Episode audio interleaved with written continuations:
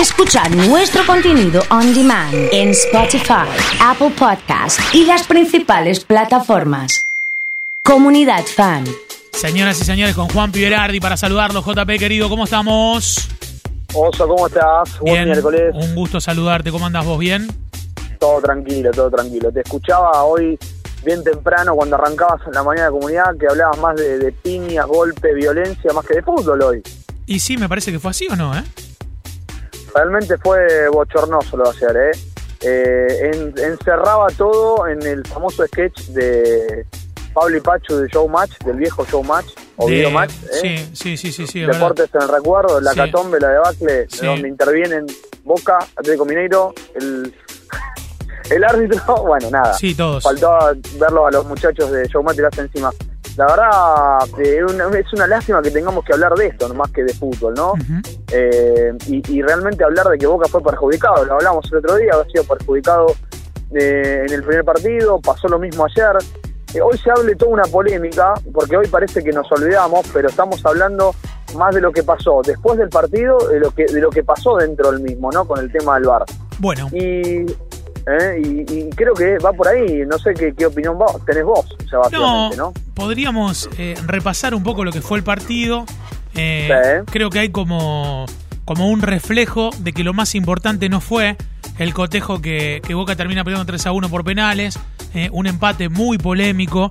Se suma, el hincha de Boca se siente también en cierto modo perjudicado y no es la primera vez que sucede, pero hablamos un poco de, del partido de ayer, si querés, JP. Dale, el partido en sí, la verdad, Boca lo jugó muy bien, lo planteó muy bien. Recordemos que en la ida habían empatado 0 a 0, es decir, que Boca estaba obligado como a marcar un gol si no quería ir a penales, ni hablar ni a ganar el partido, ¿no? A lo que decíamos el lunes.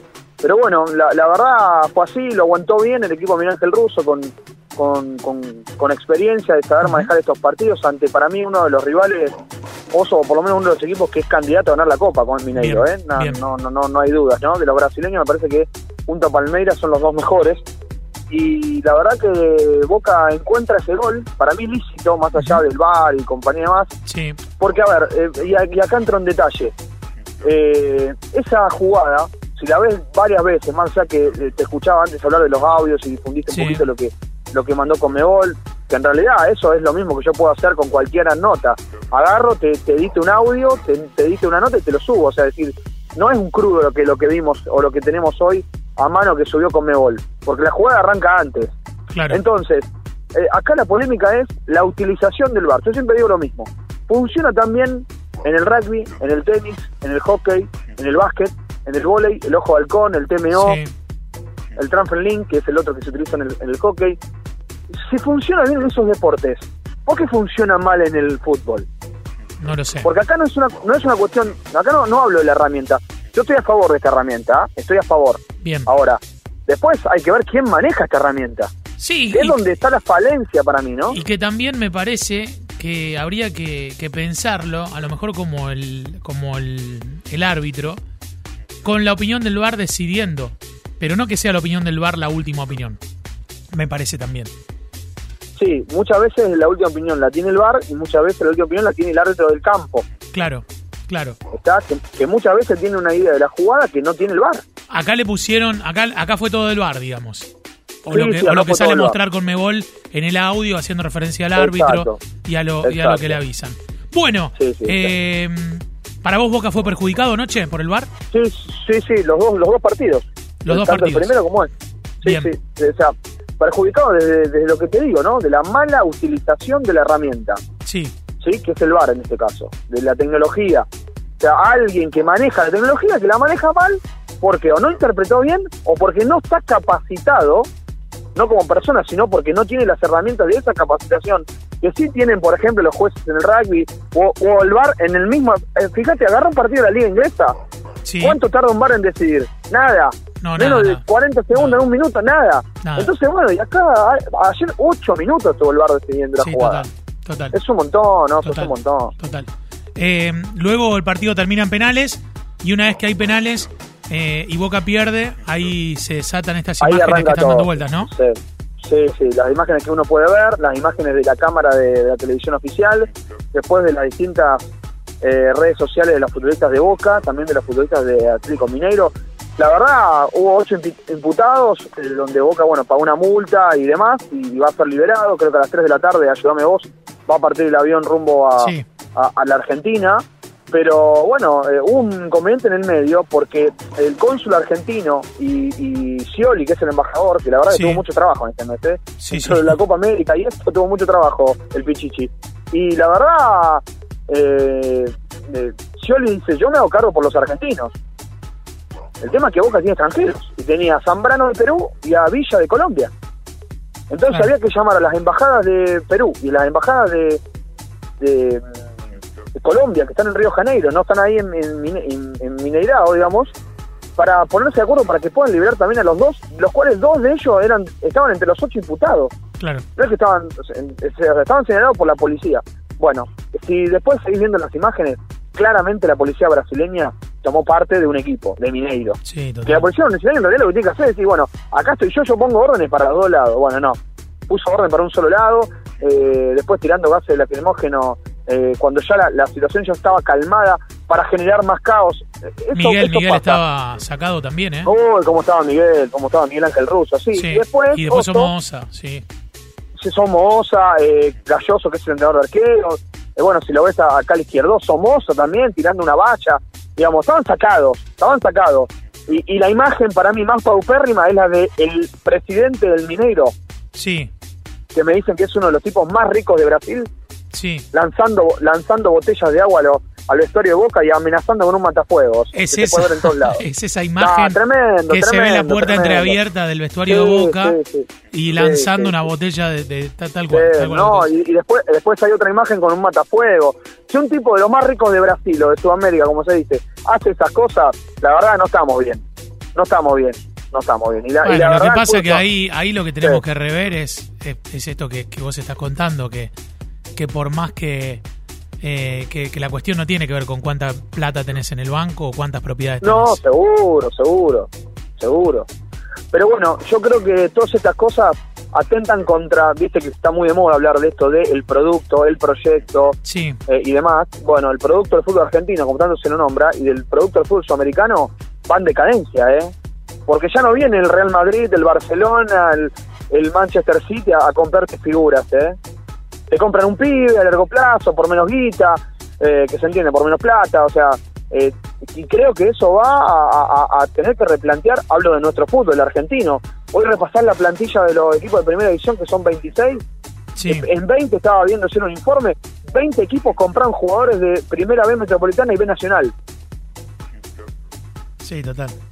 O sea, eso habla de la historia, o sea, y, vayamos a los equipos rosarinos o vayamos a, San Lorenzo, a Independiente, a Racing, que traen jugadores, el 6 de Tristán Suárez, el 3 de Ferro, el 4 de Villadalmi, el 6 de Estudiante de Río Cuarto, que a lo mejor son buenos jugadores, pero antes iba a buscar y se traía uno de Europa.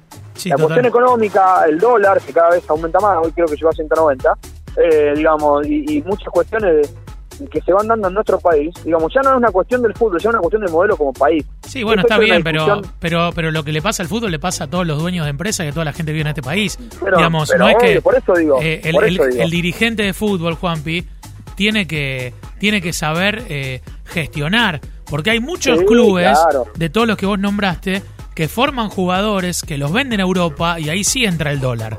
Y cuando esos jugadores son revendidos en dólares, eh, tienen una inyección de plata. Después, que, que cuando vendan cobren en dólares, pero después quieran pagar en pesos, es terrible. Boca hizo contratos de dólares a estos chicos nuevos, a Ursini y al otro de, de, Huracán, con un dólar a Briasco de 70 pesos.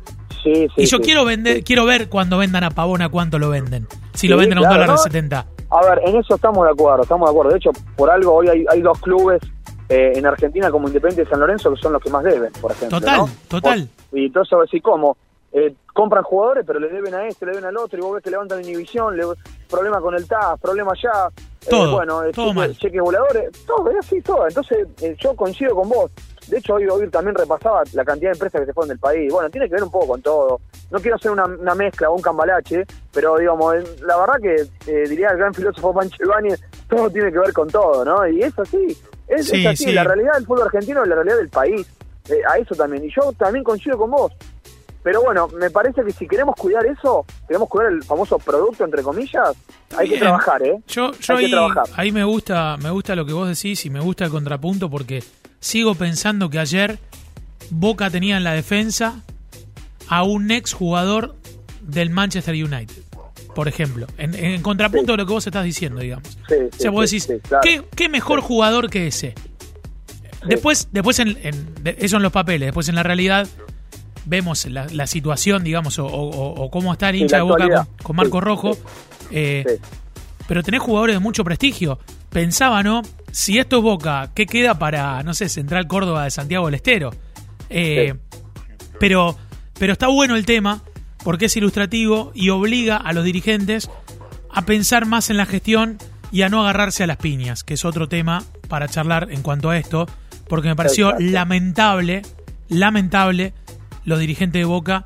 Eh, hoy lo, leí un poco a Pergolini, que está en otra vereda y que, y que está peleado con el Consejo de Fútbol, haciendo referencia a la gestión de Riquelme y que Riquelme habló a las 2 de la mañana cuando el partido ya había terminado. Sí, sí, sí. Sí, sí, llamó mucho la atención que, que Riquelme salga a hablar en muchos medios. Igualmente, yo lo escuché a Riquelme en dos medios distintos.